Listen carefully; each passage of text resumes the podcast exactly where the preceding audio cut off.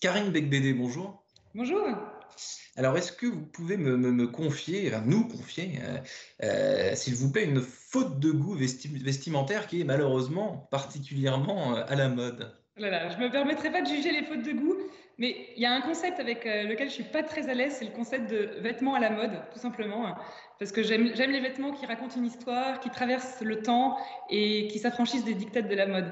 Euh, il, y a, quelques, années, ma maman m'avait offert des chemises Yves Saint Laurent quand elle portait quand elle avait 30 ans. Je continue à les porter tous les jours et euh, pour moi, elles sont complètement indémodables, intemporelles et mon rêve, c'est quelque part que un jour mes filles transmettent nos chemises bourriennes à leurs propres enfants. Donc, euh, je crois que le concept du vêtement à la mode, c'est pas quelque chose que j'aime trop.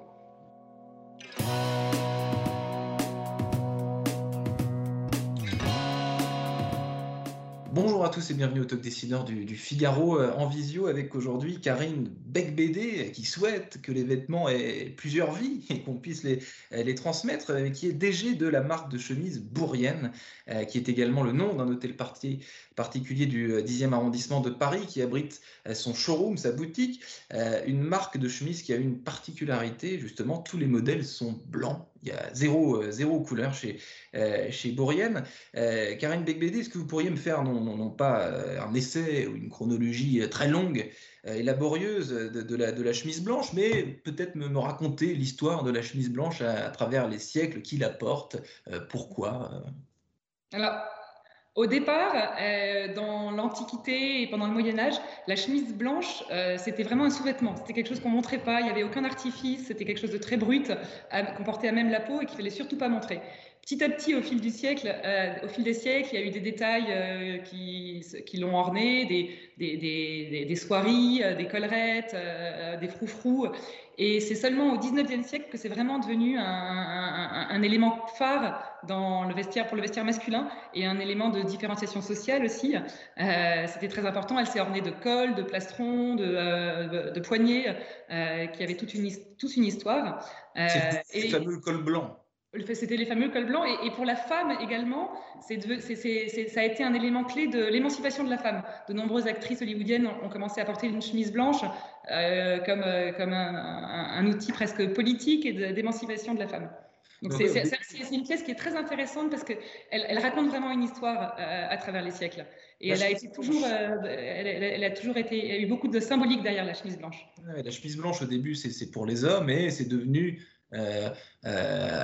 comment dire, une habituée du, du, du, du garde-robe féminin. À partir de quand Là, vous citiez les, les actrices hollywoodiennes. C'est vraiment, c'est vraiment elles qui, qui, ont lancé cette, cette, oui. cette, chemise blanche au féminin Je crois, Greta Garbo, Catherine Urban, ces articles qui ont porté la chemise blanche et qui ont, euh, c'est elles qui ont, les, qui ont commencé à la mettre à la mode. Alors, euh, est-ce que euh, une chemise blanche, ça va à tout le monde euh, Karine Becbédé, est-ce que euh, tout le monde peut se permettre de, porter une chemise blanche aujourd'hui?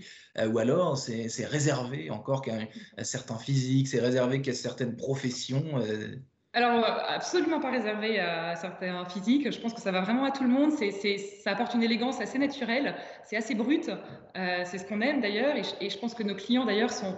On n'a pas un stéréotype de clients. Nos clients sont très diversifiés. Ça peut être des, euh, entrepreneurs, des artistes, euh, des sculpteurs, euh, des, financiers, des avocats. Euh, la femme bourrienne et une femme qui en général euh, euh, très passionnée, très libre, très indépendante.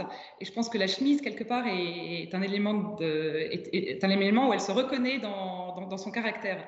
Mais euh, une chemise blanche va, va, à tout le monde. On a vraiment nos, nos clients rentrent pas dans des cases du tout. Euh, c'est assez large. C'est assez large et, en revanche ça assure une certaine élégance simple et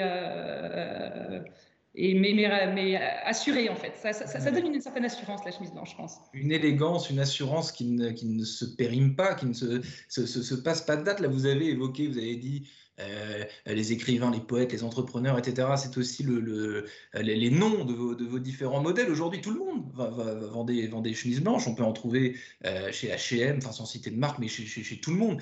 Euh, la, la, la, chemise bourrienne, elle a quoi comme particularité par rapport à toutes les chemises blanches qu'on trouve partout. Je crois qu'on a un concept qui est assez singulier. Alors, chez l'homme, euh, finalement, la chemise blanche a souvent été très classique. On a, des, acteurs qu'on admire beaucoup, comme, comme Charvet, mais qui font des chemises très, très classiques. Et nous, on essaye d'apporter une certaine modernité tout en gardant euh, des chemises très intemporelles et, très classiques en même temps. Donc vraiment, on, joue sur ces deux concepts, le concept à la fois de chemise intemporelle et moderne à la fois. Je pense que c'est ça qui nous différencie. Et nos chemises, je crois, sont assez, euh, assez singulières quelque part. Et, la chemise blanche, c'est un peu comme une page blanche. C'est vraiment une source de, créativité infinie. On a une infinie de détails qui différencient nos chemises. On a, des, on a des, plastrons plissés à la main dans des ateliers euh, en Bretagne. On a des galons brodés qui s'inspirent des décors de l'hôtel de Bourrienne, euh, qui font revivre l'hôtel en fait sur des galons euh, brodés. On a des, poignées, une, infinité de poignées différents qui plaisent plus ou moins à certaines personnes. On a des cols, une infinité de cols également. Donc une infinité de détails qui font, qui font la différence. et puis après des détails très subtil, très caché aussi. On n'a on pas d'étiquette chez Bourrienne. Le, nom de la marque est, gravé blanc sur blanc, euh, et, brodé, gravé, pardon, et brodé blanc sur blanc dans le dos. Le, nom de la le modèle de chemise est, brodé à l'intérieur du poignet. On a une infinité de détails, euh, une infinité de détails qui font la différence. Et vous avez évoqué, enfin j'ai évoqué aussi d'ailleurs l'hôtel euh, particulier euh, Bourrienne. Est-ce qu'il y a un lien direct entre cette, cet univers, cet, euh, cet endroit où vous vous trouvez, je crois, en, ce, en, ce, moment, et les, les, les, chemises que vous inventez, que vous confectionnez? Est-ce qu'il est y a un lien entre cette, ah cet endroit cet endroit particulier de, de style directoire et ces modèles de, de chemises? Euh, il faut savoir que l'hôtel de Bourrienne est en effet un lieu absolument magique. C'est un des derniers témoins du directeur. Le directeur, c'est une période très courte après la Révolution où les gens avaient envie de faire la fête. Donc, c'est un hôtel qui a vécu et je trouve qu'on ressent dans l'hôtel une joie de vivre euh, très forte et dont on s'inspire. Euh, donc nos modèles sont, sont très gais euh, et on s'inspire d'une infinité de détails. On a des boutons de manchette qui reprennent les des fleurs qui sont sur les murs de l'hôtel. On a des, des, carrés de soie qui reprennent les plafonds de l'hôtel. On a des, les, galons, je vous disais tout à l'heure, qui reprennent les, les, des galons qui sont brodés et qui reprennent les décors de l'hôtel également. Donc c'est une source de créativité infinie. C'est une vitrine mmh. qui est formidable pour tous nos partenaires, que ce soit des, des acheteurs, des, euh, des journalistes, des partenaires des marques avec lesquelles on voudrait faire des collabs. C'est vrai que c'est un lieu qui est très inspirant, qui est très inspirant et qui est très gai en même temps et qui est très moderne à la fois. C'est assez incroyable parce qu'il y a des, couleurs incroyables, il y a des, c'est un lieu qui est à la fois très moderne. Donc, euh... Pour Yann, c'est une marque qui est plutôt euh, euh, premium. Hein. Le, on, l'a compris, vous êtes distribué par exemple au Bon Marché euh, Rive Gauche à Paris et dans, dans, différents magasins plutôt de luxe. En Europe, la, la suite euh, pour le développement de cette marque C'est quoi? Comment est-ce que vous, euh, vous voyez les choses? Alors, on est encore tout au début. Hein. Euh, on, est, en effet au bon marché. On a réussi une implantation assez rapide sur le marché japonais. On est dans 45 points de vente au Japon et dans des très très beaux points de vente. on est dans les équivalents du bon marché là-bas. On, a un corner de, de, 25 mètres carrés chez Tomorrowland. Donc, on est dans des, on a une, des très belles, une très belle vitrine au Japon. Euh, dans le reste du monde, je dirais, il y a encore tout à faire. Euh, on, est en train de développer euh, les Émirats, la Belgique, l'Italie. on est très peu présent encore aux États-Unis, mais on, a des, ambitions là-bas. Enfin, je crois que on a deux, deux, deux, hum, deux, piliers de croissance.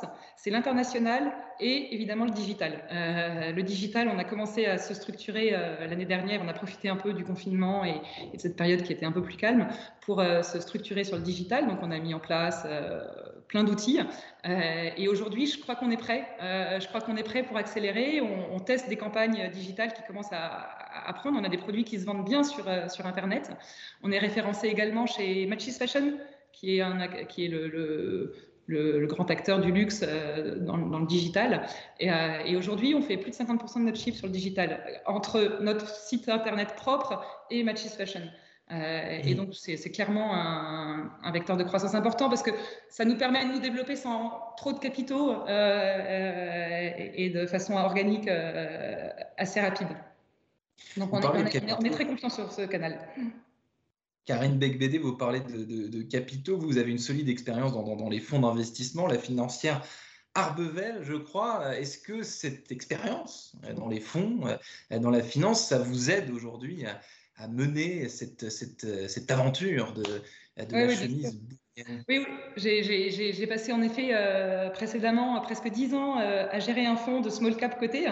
Donc, je passais mon temps à rencontrer des entrepreneurs parce que j'investissais dans des petites sociétés cotées. Donc, euh, je, rencontrais des, patrons.